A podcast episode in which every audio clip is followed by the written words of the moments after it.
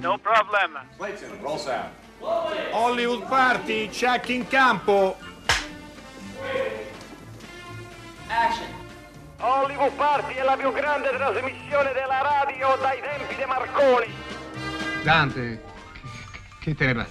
Come film è una vera schifezza. Eh, lo sentiste? Grazie. Però quello che ho visto è meglio di niente.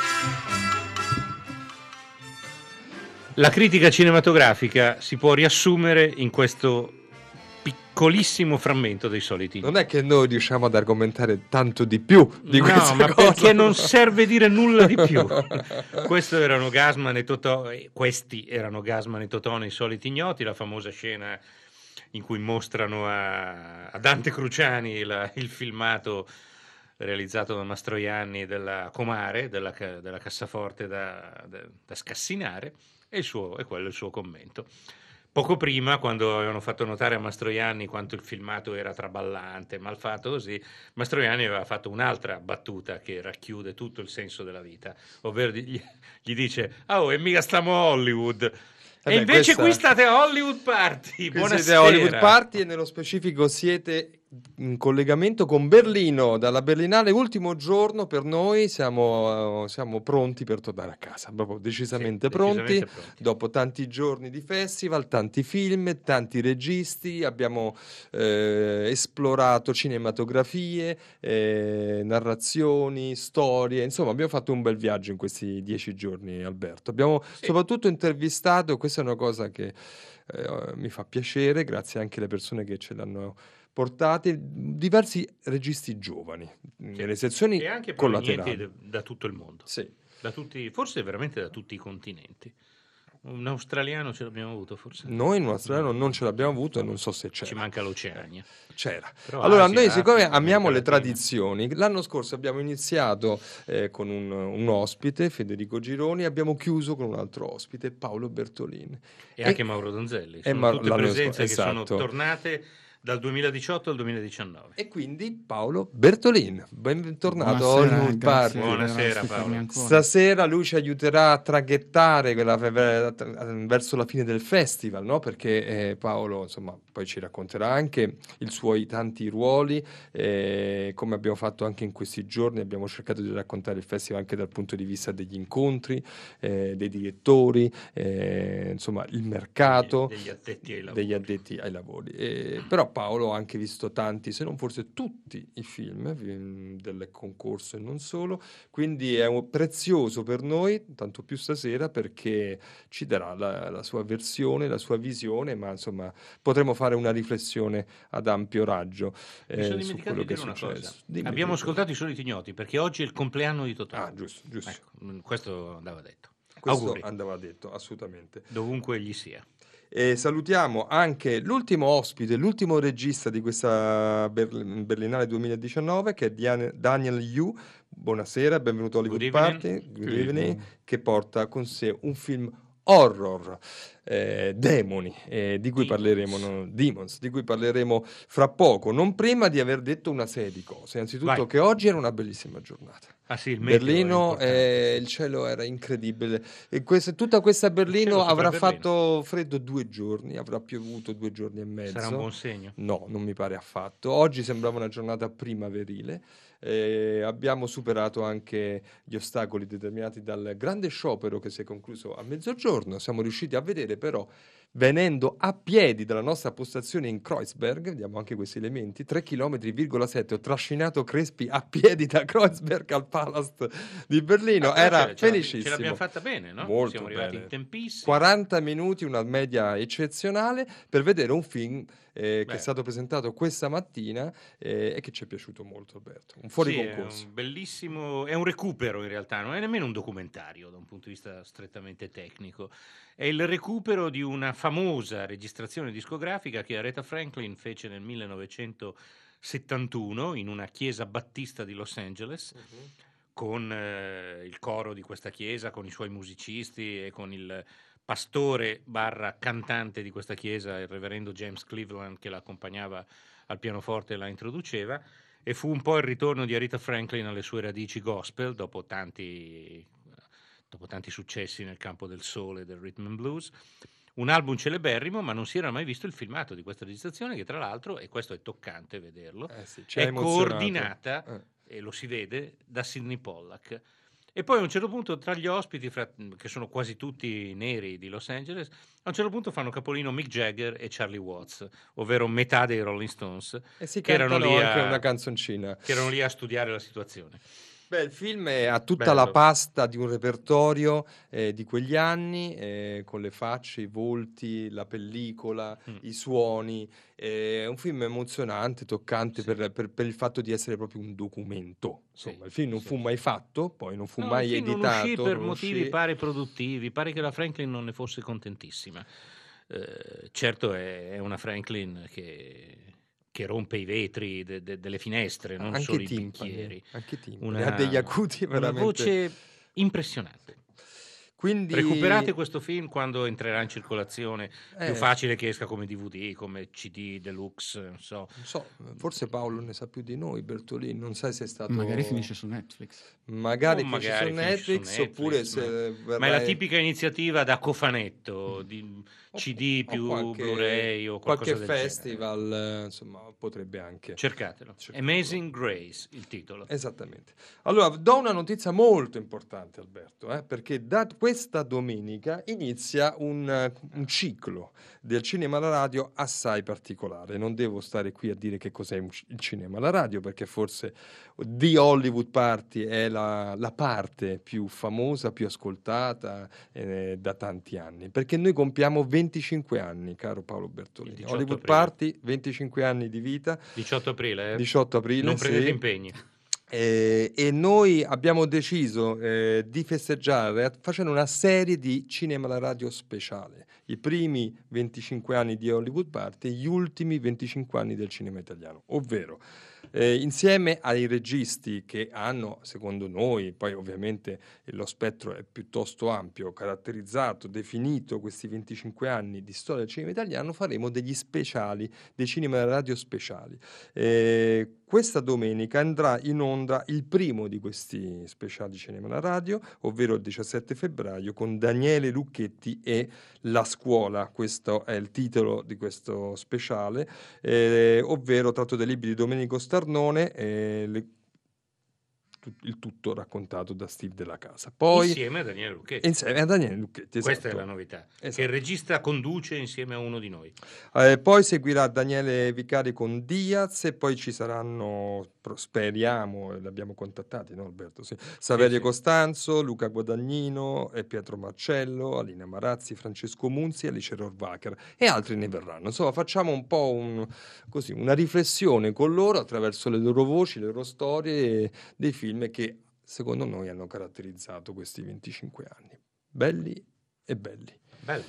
Questo quindi è il cinema alla radio. Che prevede la scaletta adesso? Ma che io mi Che cominci- riposi un attimo perché già sto perdendo la voce, quindi un po' E di quindi musica. dopo aver dato il numero degli, degli sms, se volete scriversi 335 5634 296, una canzone.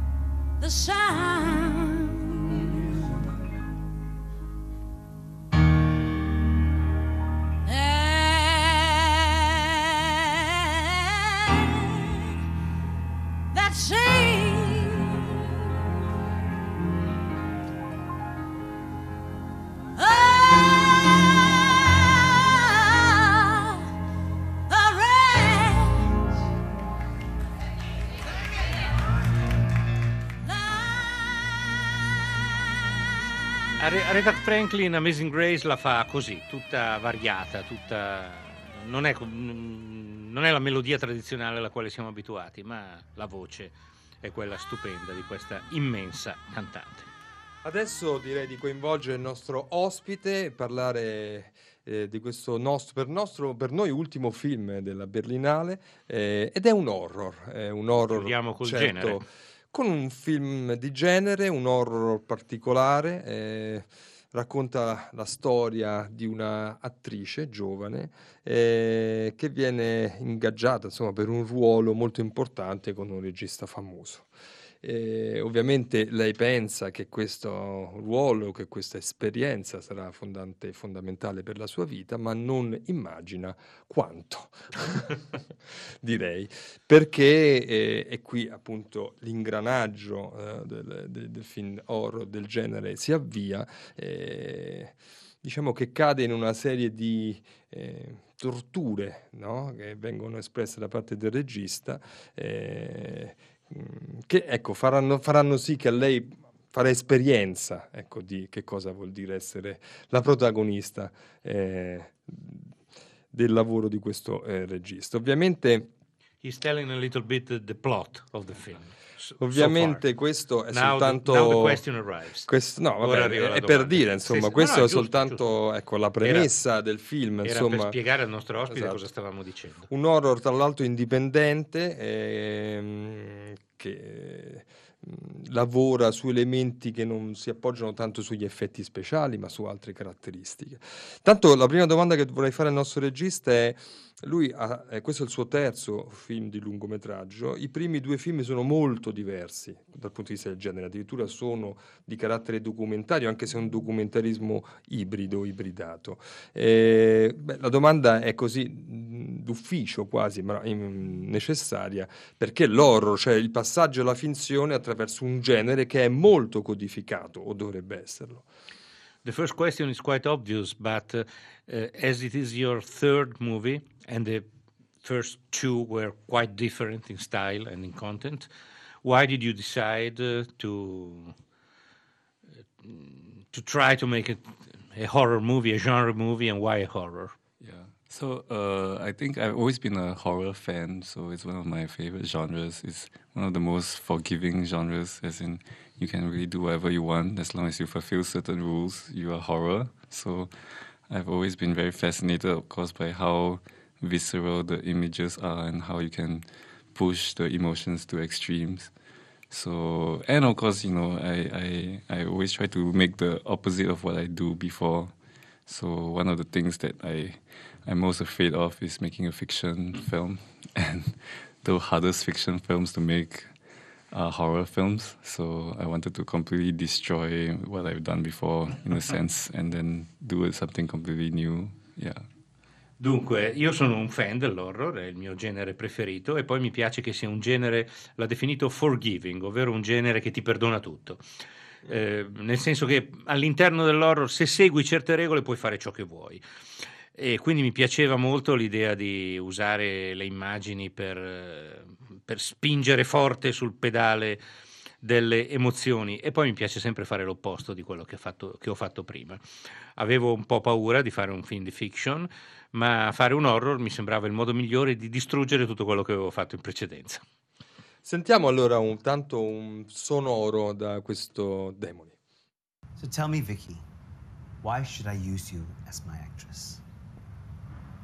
I don't really know how to answer that question. Try. Just say whatever comes to your mind.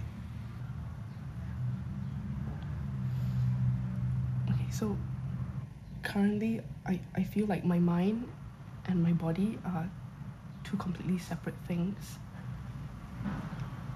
My mind is always wandering around, but my, my body is rooted to the ground. Hold on, hold on. Do you mind if I smoke? No. Do you want? No, thank you.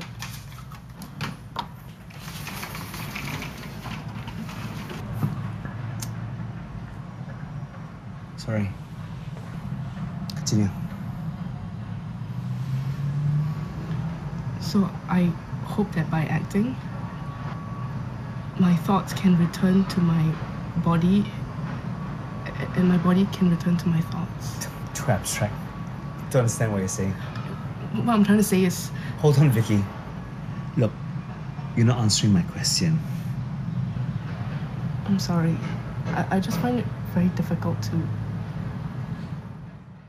Bene, questo è un frammento dal film, siamo all'inizio eh, del film, eh, quello che accade è un- una specie di intervista, di confronto più che un'intervista tra il regista e appunto la mm, futura attrice e già sentiamo una certa pressione qui psicologica inizialmente, eh, domande insistenti del regista, ma perché vuoi fare questo ruolo? Insomma, e da lì prende avvio qualcosa che dal- poi dal- diventa anche una pressione fisica e questo è anche interessante da chiedere al nostro ospite, eh, Daniel Hoy, che è qui con noi per parlare del film. Io però di fronte ho eh, l'autorità di Paolo Bertolin, quindi parlare di, davanti a lui di un film, film. che ha visto il film E che conosce bene il nostro ospite. Ecco, e vorrei che tu mi aiutassi così per eh, far sì. Ma io intanto gli chied- posso farla io una Certo. domanda? Gli chiederei se, eh, visto che ha scelto un'ambientazione su un set cinematografico, se fare, il film, se fare un film è comunque un'esperienza horror. To make a movie is, by the way, anyway, a, a sort of horror experience. Sì, assolutamente. Ma Domanda- poi non- a domanda secca, risposta secca. Forse non a caso il personaggio del regista si chiama come lui. Ah beh, Beh, allora chissà. è tutto chiaro. Paolo, Paolo, prego. ci aiuti se vuoi a così. eh, Beh, probabilmente una domanda che si potrebbe fare a Daniel è eh, legata un po' al contesto da cui il film Mm. viene, perché parliamo di un film eh, singaporiano Mhm. in un contesto, quello del sud-est asiatico, dove l'horror è il genere prevalente, forse non principalmente nella stessa Singapore, ma in questi territori, Indonesia, Malesia, il, eh, il cinema commerciale di genere è principalmente horror Mm. e questo è un film invece, come dicevate, indipendente, costruito in una maniera che a un certo punto comincia a decostruire le immagini, eh, a lavorare sul suono e sull'immagine in una maniera estremamente eh, anticonvenzionale. Quindi vole- mh, volevo chiedere, proprio perché eh, ha deciso di eh, lavorare su una decostruzione eh, dell'immagine e del suono rispetto ad un genere che è quello più popolare, andando quindi a fare un film che risulterà estremamente di nicchia invece. Gliela, gliela traduco Sì, io. sì, sì. Uh, Daniel, uh, of course, you're coming from Southeast Asia. Uh, Southeast Asia is somehow the land of horror. I mean, countries like Malaysia, Indonesia, and to a certain extent, Singapore as well, have been uh, the cradle of so many popular horror films that are the most popular genre with local audiences. Your film somehow deconstructs the genre, not only in terms of the plot that has been uh, presented just earlier, but also in the way it constructs images, in the way it edits the thing. You edit the film, in the way you edit the sound. Uh, can you tell us something about this? Is there also some kind of meaning to it that is related maybe to identity issues or to your idea of cinema? Yeah, um, I mean, definitely the the experience of the that I'm trying to show in the film is a very disorienting experience, right? And it's a way of mode of being where the ground beneath your feet just falls away and you're like falling into a spiral. So definitely one of the the effects of that is to to show to use cinematic language to you know to show to portray the disorienting effect. So, which means that whatever conventions we're used to in watching a film have to disappear in a sense. Um, and in many ways, I guess also I'm, uh, you know, I'm very influenced by horror movies from the West and not just from Asia as well. So, you know, one of our references that keeps coming up is uh, Italian giallo from the 70s, which also is very experiment. They are very experimental in their own way, you know. And in a way, they also use uh, these movies also use horror to portray very extreme states of emotion, very extreme um, trauma and um, distress. So I was definitely thinking about all those. Dunque, eh, sicuramente l'esperienza che mostro nel film è un'esperienza disorientante, è un'esperienza in cui ai personaggi viene, per così dire, tolto il terreno da sotto i piedi, eh, perdono tutte le coordinate, finiscono in una spirale appunto eh, che, che, di- che li disorienta, che fa, che fa cambiare tutti i parametri soliti. Per cui ehm, volevo mostrare questo attraverso il linguaggio cinematografico, quindi creare eh, un linguaggio cinematografico che fosse effettivamente disorientante anche per lo spettatore.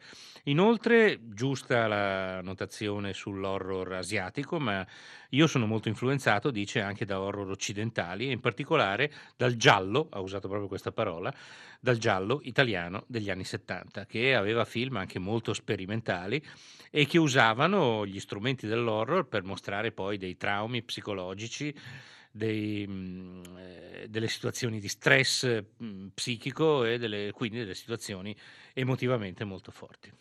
Bene, noi ringraziamo Daniel Hoyt per essere stato nostro ospite eh, a Hollywood Party e non so se questo film, forse Paolo ci potrà aiutare, avrà mai una circuitazione italiana, non, lo- non cre- non lo so, ce lo auguriamo, eh, però sarà un po' difficile. Magari in qualche festival, magari a Eh, Torino, uno dei sì, festival esatto. dell'autunno. Eh, Quindi potremo incrociarlo, esatto, in un altro momento, un festival italiano e quindi lo salutiamo con... So you, we hope to see your film in Italy. Thank you. As it- so is too. it influenced by Italian cinema too? Yes. Che speriamo di vedere il Esattamente. film in Italia, visto che è anche influenzato dal nostro cinema. Lo salutiamo con una clip o con una musica o con entrambi. Anyway, you know there's there's a special talent. Really? What's that? Yes. You don't know it? No. You know she can really moo very well. Really? Yeah, Oh, she's never a done it at real home. cow. Wow. She's never shown you how she can moo. No, never. Okay, come on, Vicky.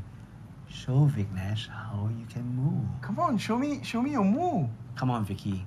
You should move for your brother. Yeah, Vicky, move for me. Come on. Come Don't on, be shy, move. Vicky. That's a bit soft. Come on. Vicky, come on. Show your brother. Your Ah, louder. Come on. Vicky. You can do better than that. Louder. Come on, I know you can do Yeah, you can do this. Yeah, Yeah, yeah. yeah. That's very good. Come on, Louder. let it out. Don't be shy. Don't keep it in. Come on. Yeah, louder. Don't be shy, Yeah, Vicky. getting Come on, better. Vicky. yes. That's very yes. good. Yeah. Yes, Vicky. Like a real cow. I told you she has a special talent. 哈哈哈哈哈哈哈哈哈哈哈哈哈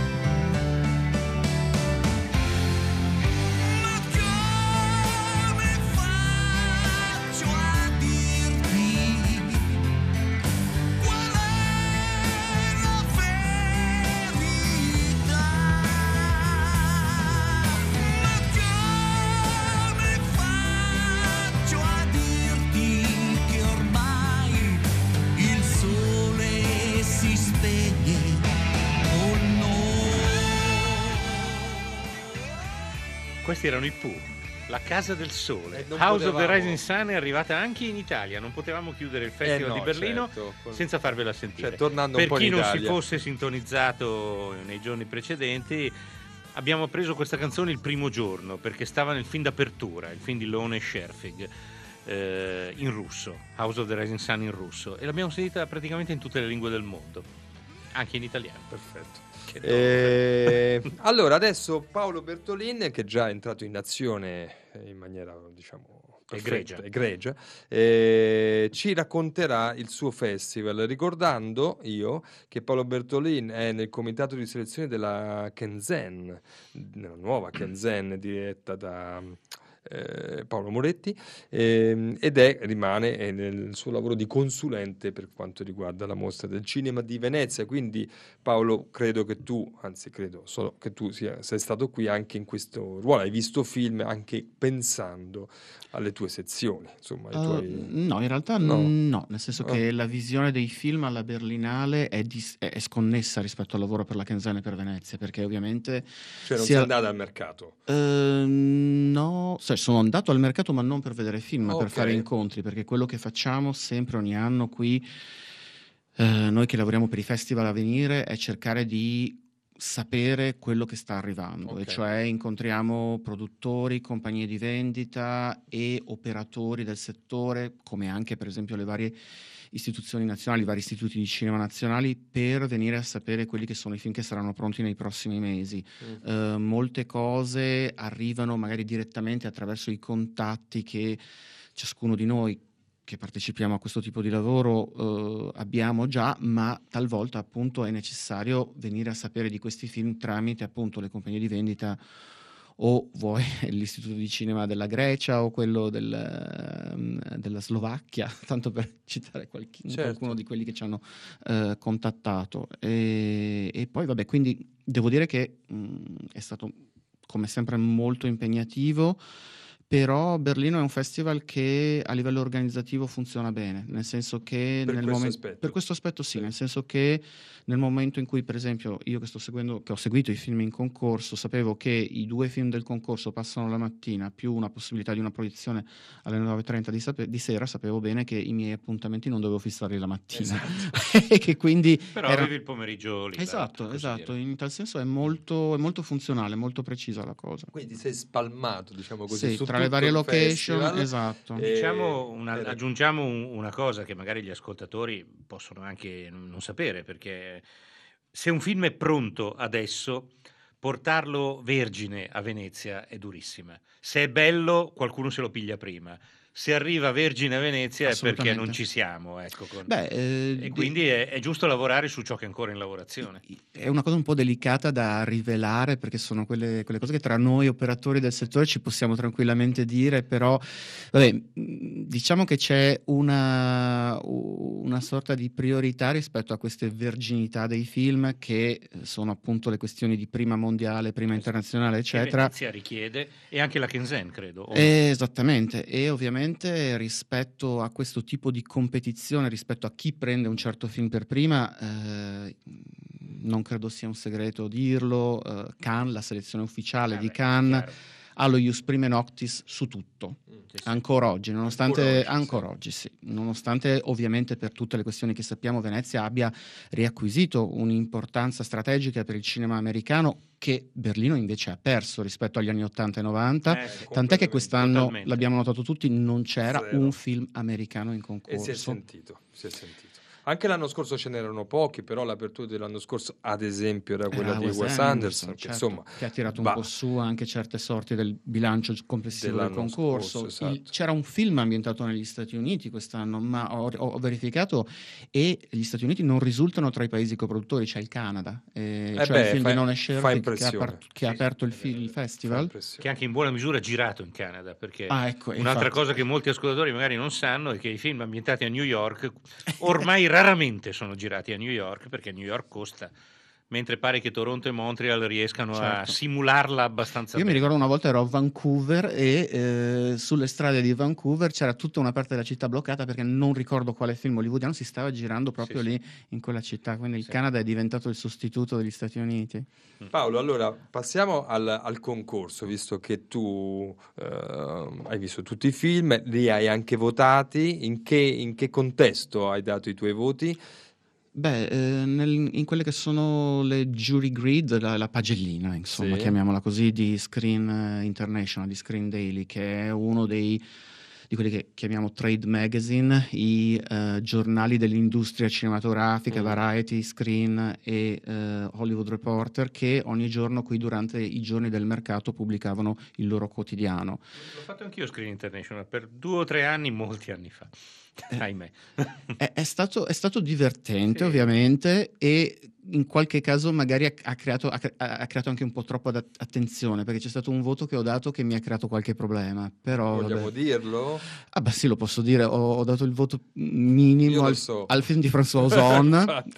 E, in molti, e in molti sono venuti a chiedermi come mai. E gli hai Perché abbassato la è, media. è un errore, sì, eh, ma, ma- però devo dire che, come, come- siccome l'hai fatto anche tu, io non sapevo i voti che davano gli No, no, altri. si vota al Quindi, buio. eh, Tu hai esattamente. dato il voto che No, uno il voto giusto, che ritiene- Esattamente, poi è stata, eh, poi è sempre una sorpresa quando scopri cosa hanno dato Sì, gli altri e ti rendi sì. conto, ah però ero, ero l'unico che... Eh, si ha scopre pensato- quanto è vario il giudizio dei colleghi. e che è un bene alla fine, cioè sì, alla fine direi che è assolutamente giusto che sia così, perché poi se fossero tutti allineati sistematicamente e costantemente, forse ci sarebbe qualcosa di sospetto. Ci dici allora i tuoi tanto film, la tua, la tua Mhm. terzina, insomma, i tuoi primi tre, eh, e poi che cosa ne è uscito fuori, insomma, da- in generale da questo festival?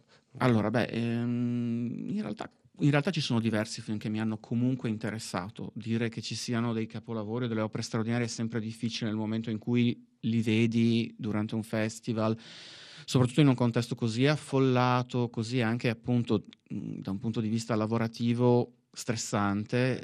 eh, magari certi film, bisogna ammetterlo, certe volte li vediamo qui a Berlino, a Cannes, a Venezia e li vediamo in condizioni sbagliate, magari ci rendiamo conto dopo che qualche innamoramento folle che abbiamo preso O era una sbandata. eh. E, o al contrario, O al contrario. esattamente. Certi sono- film rivisti fuori dal contesto festivaliero mm, acquisiscono un cambiano, valore diverso, certo. cambiano. Dunque, premesso questo, tu mi avevi chiesto una, una terzina, io ti ho fornato- fornito una terzina che forse non sono necessariamente quelli che eh, ho amato di più personalmente, ma diciamo una, una terzina che eh, parla un po' della varietà eh, di questo concorso, della varietà delle proposte più eh, stimolanti. Da un lato, vabbè, quello che effettivamente è il mio eh, favorito, che è il film di Nadav Lapid, eh, Sinonim, eh, Sinonimi, produzione franco-israeliana, ehm, terzo film di un regista che era già stato premiato a Locarno e che era passato a Cannes ehm, alla settimana della critica con un film che poi è stato rifatto negli Stati Uniti, The Kindergarten Teacher, l'anno scorso è stato rifatto eh, con Maggie Gyllenhaal, eh, con un film che era in concorso al Sundance. Eh, questo ti parlo, ti dico qualcosa sul film, su come è stato recepito. Ma eh, considera che non me le puoi dire su tutti e tre perché non abbiamo sufficiente spazio. allora, Però decidi, no, decidi tu su quale Ti diciamo. dico velocemente sì. anche gli altri due, perché Sì. ho scelto anche il film della Mongolia, che in realtà è diretto comunque da un regista cinese, Wan Chuanan, che aveva già vinto un Orso d'Oro qui a Berlino con Il matrimonio di Tuya, altro film a tematica mongola, girato però in Mongolia interna e stranamente, quella era la cosa che mi lasciava un po' perplesso in mandarino, mentre questo è un film fatto veramente in Mongolia e girato in mongolo, eh, con un approccio completamente diverso, nel senso che è un film che a tratti sembra quasi antinarrativo, che si perde in eh, percorsi quasi documentari. E devo dire che mi è piaciuto molto questa idea che il film sembri quasi riflettere il paesaggio che rappresenta, il paesaggio mongolo che ci viene presentato in questa seconda inquadratura in cui la macchina da presa viaggia orizzontalmente su un paesaggio che sembra piattissimo, in cui non riconosci questi percorsi, che sono anche percorsi appunto narrativi che invece poi trovi all'interno del film e in qualche modo a film concluso scopriamo che qualche cosa è successo, che c'era un piano dietro quello che è successo da parte della protagonista. Comunque non è un film necessariamente facilissimo, eh, però ho trovato che sia decisamente una proposta curiosa e che risponde anche ad un percorso autoriale insolito, nel senso che è un regista che è andato crescendo, eh, a mio parere, e scoprendo lati della sua creatività eh, che non erano in qualche modo eh, individuabili nel DNA dei primissimi film. E infine l'ultimo che avevo eh, segnalato è God Exists, eh, Her Name is Petrunia, il Di cui film... molti ci hanno parlato, anche a noi ci è arrivata voce della- di questo film. Certo.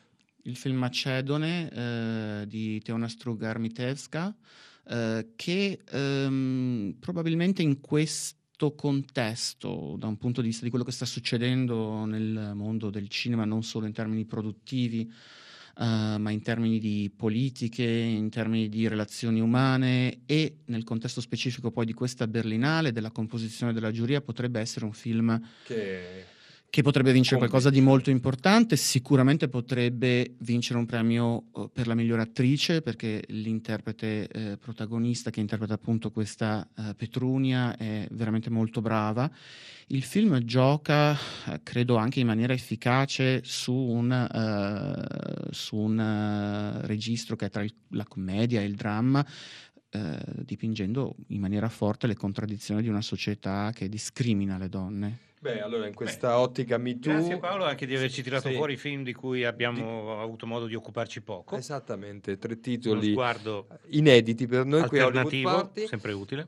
E allora noi questi grazie quindi Paolo. Vedremo poi se Vedremo qualcuno di questi titoli salirà sul palco. Noi questi ultimi minuti Alberto li vogliamo dedicare invece a una grande attrice. È un grande un premio un orso d'oro alla carriera a Charlotte Rampling Sì, Charlotte Rampling ha tenuto una bella conferenza stampa, il premio le è stato consegnato ieri sera mentre noi eravamo in onda e tra l'altro nell'occasione, come vi abbiamo detto anche ieri, è stato proiettato il- la copia restaurata del Portiere di notte di Liliana Cavani che era presente, che le ha dato il premio proprio, per cui è stato un bel momento, si sono ritrovate queste due, queste due amiche e quindi tra l'altro ho scelto proprio dalla conferenza stampa di Charlotte Rampling una lunga risposta che riguarda proprio il portiere di notte, dove tra l'altro Charlotte Rampling racconta una cosa, una cosa che forse era già nota, ma io non, insomma, non me la ricordavo, come credo molti di voi, ma lasciamo che sia lei a raccontarcela. Charlotte Rampling.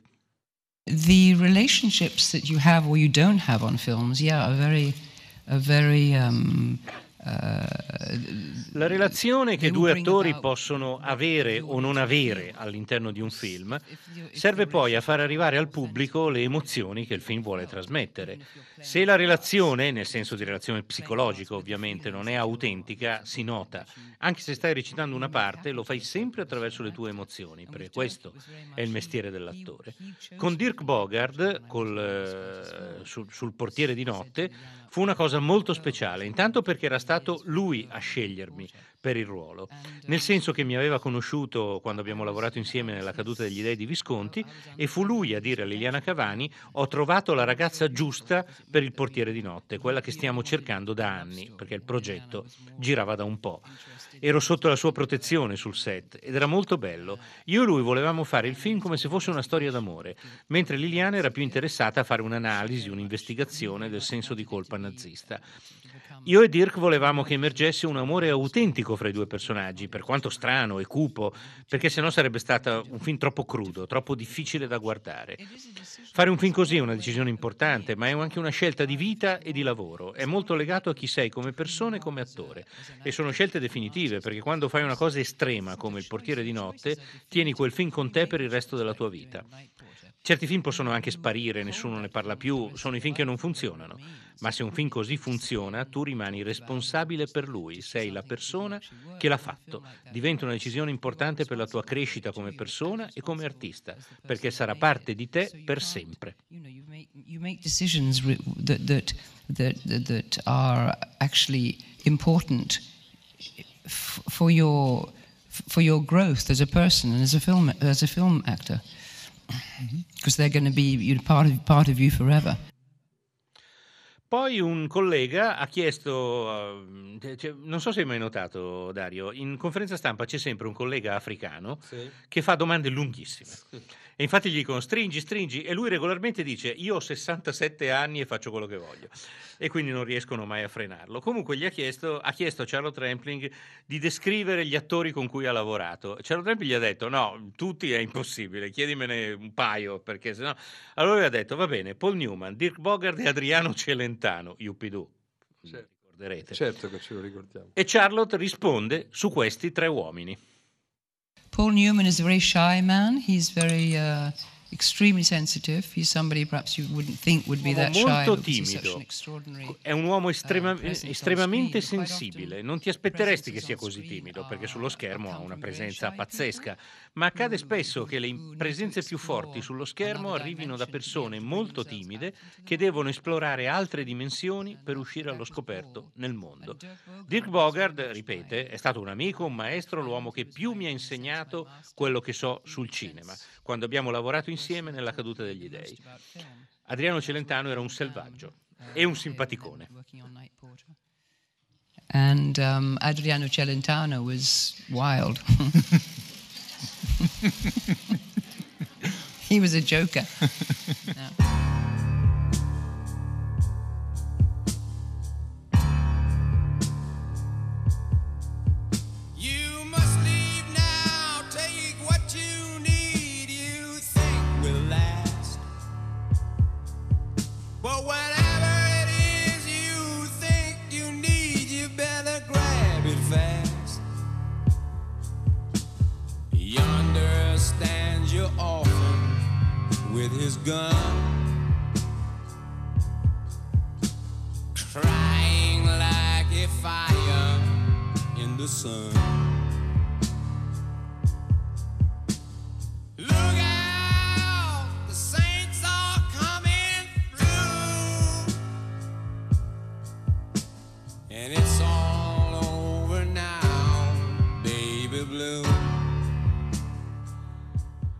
It's all over now, Baby Blue, è tutto finito. Lasciamo Berlino che domani darà i suoi premi. Questi erano gli Animals che reinterpretavano questa bellissima canzone di Bob Dylan.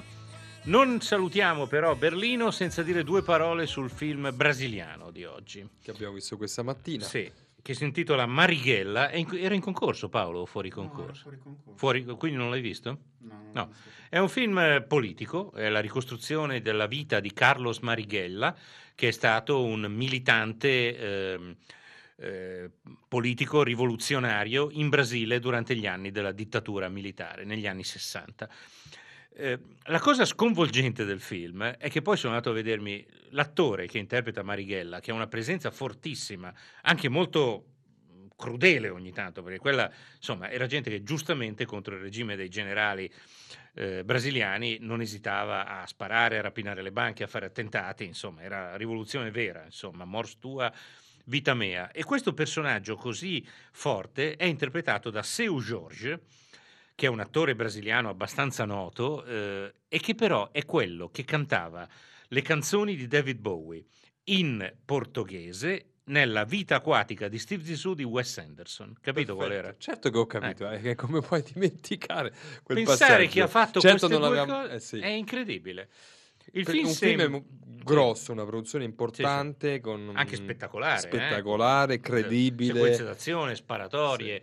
Ed è, sembra un film a metà fra il poliziottesco italiano negli anni 70 e il cinema civile degli anni 70. Cioè, soldi, immaginatevi Umberto Lenzi più Francesco Rosi, se riuscite a immaginare una cosa del genere. in una produzione appunto più ricca. Eh, Però il regista è Wagner Moura, eh, che è un regista abbastanza importante, che oggi in eh, conferenza stampa non ha esitato minimamente a dire che il film è una presa di posizione anche sul presente Eh beh, brasiliano, che è un film in cui si racconta dei rivoluzionari che combattevano armi in pugno contro una dittatura e quella dittatura era il male e i rivoluzionari facevano bene. Beh, Così dice Wagner Moura e chi vuol capire capisce. Anche ieri in qualche modo abbiamo parlato dal punto di vista documentaristico di una dittatura, quella legata all'agricoltura in Brasile, con del documentario appunto di cui abbiamo parlato eh, ieri e che adesso ho un, un Io- vuoto, non ricordo il titolo, però va bene. Quello Flatland. Flatland, esatto. No, io sono curioso, vabbè,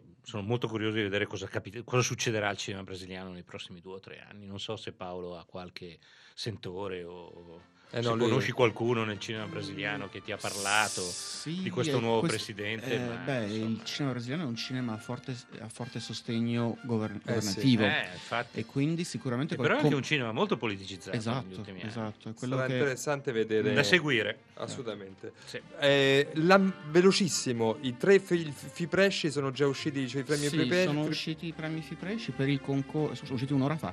Il concorso appunto è andato a, vi- eh, a Synonym di Na- Nadav Lapid che menzionavo un attimo fa, esatto, che era anche il numero uno in questa eh, pagina Graduatoria, di, di certo. Screen International. Poi per il panorama è andato al film italiano Daphne Eh beh, questa è una notizia che Di Federico Bondi, piacere. piacere. e eh, per il forum è andato ad un film eh, austriaco prodotto da Ulrich Seidel di Kinder der Toten, però diretto da due americani, Kelly Copper e Pavel Liska, che è adattato da un eh, lavoro di Elfriede Jelinek. Questi sono i premi della critica qui alla Berlinale, quindi insomma l'Italia già porta a casa un premio, vediamo come andrà e se andrà. Allora, noi salutiamo, eh, Salutiamo Berlino, salutiamo torniamo- Berlino, torniamo in Italia. torniamo in Ciao, Italia ciao e Berlino. ringraziamo però tutti quelli che hanno fatto la trasmissione, che ci hanno aiutato in questi lunghi giorni, a partire da Fiore Liborio che c'era oggi e che salutiamo e ringraziamo, ma eh, in maniera eh, quotidiana Francesca Levi, Maddalena Agnisci, le nostre curatrici, Massimiliano Bonomo, Alessandro Boschi, Erika Favoro, la nostra redazione. Paolo Bertolin, grazie Paolo, Grazie, e buon lavoro, mille sarà un anno impegnativo e fantastico. Eh, c'era eh, Charlotte Rampling, c'era anche eh, Dan- Daniel Hoy, eh, Alberto Crespi, Dario Zonta e Nina Nina Krughe di Radio Berlin Brandeburg, Esatto. che ringraziamo insieme a tutti i suoi colleghi Esatto. che ci hanno ospitato e mandato in onda in queste due settimane berlinesi. Gentilissimi e professionali. Adesso l'ultima notte qui a Berlino. Ciao ciao.